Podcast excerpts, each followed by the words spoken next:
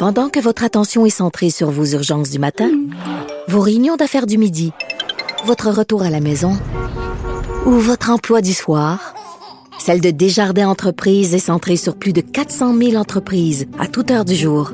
Grâce à notre connaissance des secteurs d'activité et à notre accompagnement spécialisé, nous aidons les entrepreneurs à relever chaque défi pour qu'ils puissent rester centrés sur ce qui compte, le développement de leur entreprise.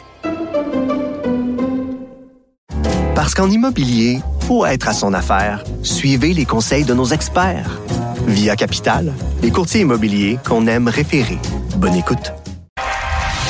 Mario Dumont. Il analyse l'actualité et sépare les faits des rumeurs. Il n'a qu'une seule parole, celle que vous entendez. Cube Radio.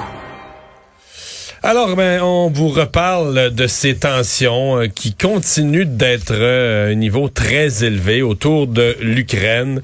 Euh, Il y a eu discussion parce qu'il y a Emmanuel Macron qui se positionne un petit peu comme celui qui pourrait aider à détendre tout ça, le, le, le maître des discussions en Europe.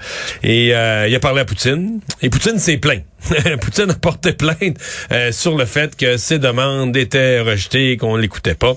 Yann Bro est chargé de cours au département de sciences politiques de l'UQAM, co-directeur de l'Observatoire de l'Eurasie. Bonjour, Monsieur Bro.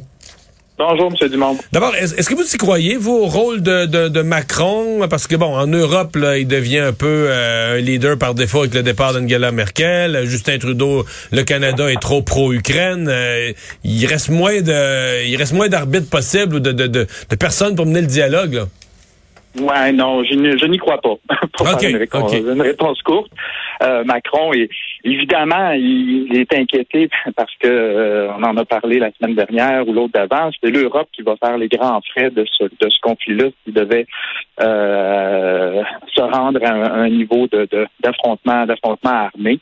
Euh, et là actuellement, il essaie de repositionner ou de reconsolider l'unité européenne en se présentant un peu comme le leader. Il y a des voix extrêmement divergentes avec les nouveaux États d'Europe de l'Est qui ont joint l'Union européenne plus tardivement, qui ont été occupés, vous le savez, pendant la guerre froide par l'URSS, qui ont des, une opinion très négative et qui, qui appellent à une résistance très, très forte devant les pressions militaires de, de la Russie. Il y a l'Allemagne qui, elle, est, est, en besoin, en grand, grand besoin de gaz naturel ouais, russe. Mais vraiment, là, avec, avec, avec le pipeline qui arrive de, de Gazprom, là, l'Allemagne s'est mise dépendante du gaz russe, pas rien qu'un peu. Et présentement, le gaz est cher, le gaz est rare, euh, c'est l'hiver, et toutes les raisons. Ça a triplé de prix, ça a triplé de prix de, de récemment. Il y a vraiment une, une crise.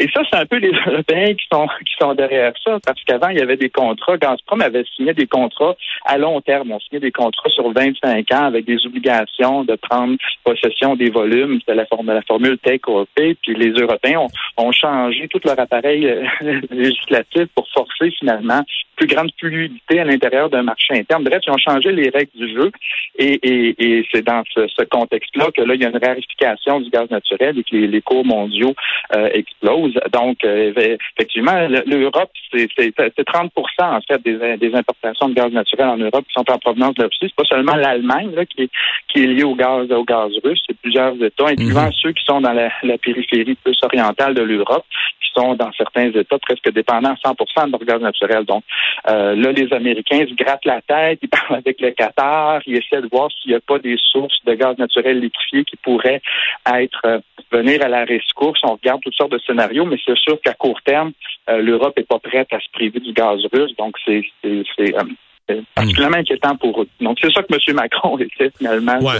de, de, sauver, mais il n'a pas la crédibilité du tout. Il essaie, il a essayé plusieurs fois de tergiverser par la Poutine pour rétablir le dialogue, et en même temps, dès que les Américains sont, à, sont alentour, il se rallie aux positions américaines. Donc, pour les pour M. Poutine, Macron, c'est un peu un personnage à deux visages il n'y a pas vraiment de, de Mais il accepte de, de lui parler quand même. Ni même l'influence nécessaire en Europe pour pouvoir ouais. livrer la marchandise s'il devait s'engager à quelque chose dans, dans cette discussion. Mm -hmm.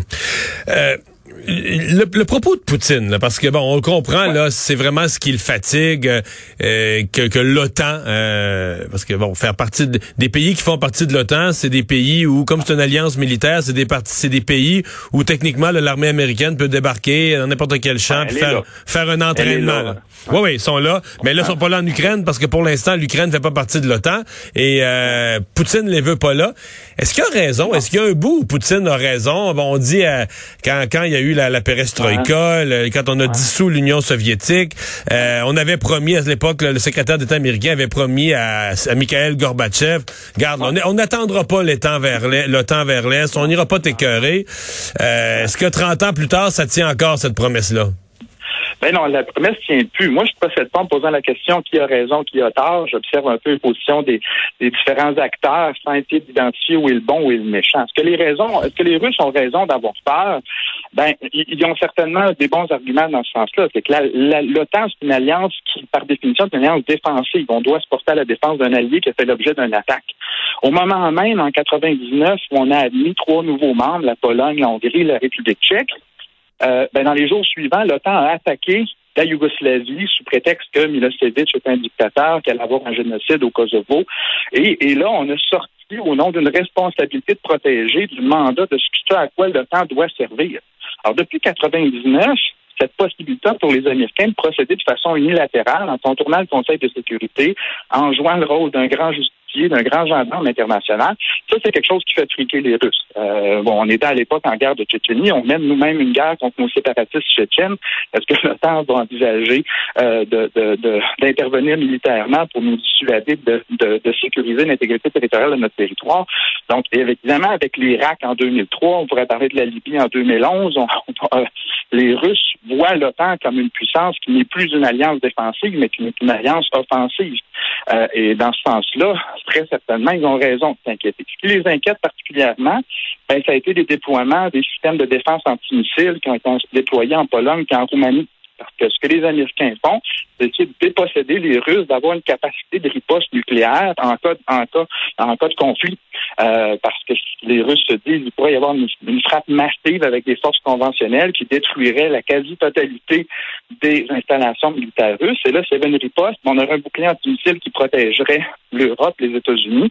Et là, à ce moment-là, la, la grande, la grande volonté des Russes d'avoir une sorte de parité stratégique qui leur assure qu'il n'y aura jamais de conflit armé avec les États-Unis, ben, c'est ça qui, était, qui a été débalancé avec le déploiement du, du système de défense antimissile des Bush qui s'était retiré du traité ABM en 2002. Euh, donc, c'est une, c'est une grosse négociation du rapport de force qui dure depuis 20 ans et qui se poursuit à travers une série de crises. L'Ukraine, c'est le prétexte de ce nouveau bras de fer-là. Et je suis assez inquiet de l'issue parce que les deux Ah oui, positions vous- sont extrêmement ouais. cantées de part- Vous, vous êtes inquiet de l'issue, là, mais euh, quand on dit inquiet de l'issue, les troupes russes là, qui sont euh, bon Ouais. en Biélorussie, aux frontières, à différents endroits là, euh, aux frontières de la- de l'Ukraine, est-ce qu'elles pourraient entrer? là? Est-ce que c'est réaliste le scénario? Oui. Oui. Oui, ben, en fait, techniquement, ils peuvent le faire. Là.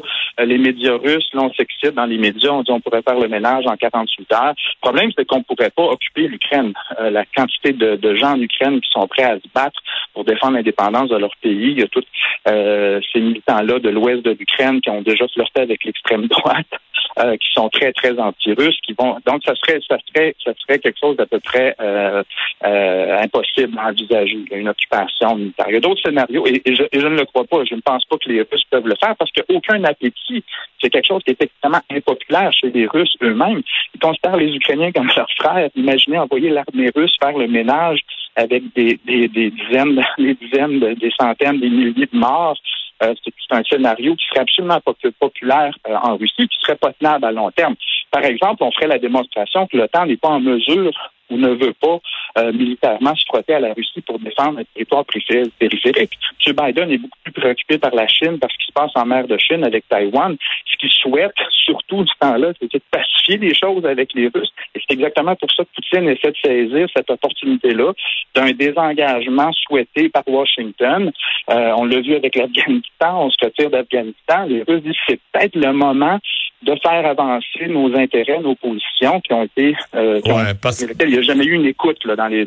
Et là, Poutine a gagné quelque chose. Je veux dire, ça a été incroyable, le ballet diplomatique auquel on a eu droit. La ministre des Affaires allemande qui va visiter Poutine, ça va être, ça va être le ministre de la Défense britannique qui va aller voir Poutine, les téléphones se passent, on se parle. Il y a eu une réponse écrite qui a été donnée par euh, le, par l'OTAN, à la fois par l'OTAN, par les États-Unis. On n'en connaît pas la teneur. Apparemment qu'il y a des choses dans ce texte-là où il y a une volonté de dialogue sur un certain nombre de mesures de, surveillance aérienne, de, transparence, de, lignes rouges qu'on pourrait mettre en place.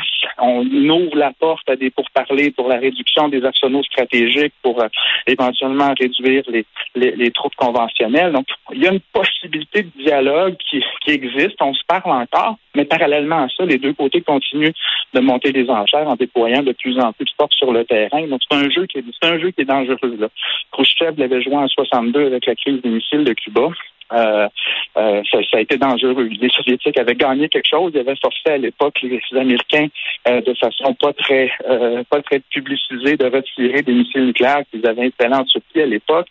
C'est sûr que si on veut pacifier les choses, il va falloir que les deux côtés mettent un petit peu d'eau dans leur vin, mais on on semble pas être dans on cet état d'âme ni à Washington ni à Moscou. Yann Bro, merci beaucoup. Au revoir. Plaisir, Au revoir.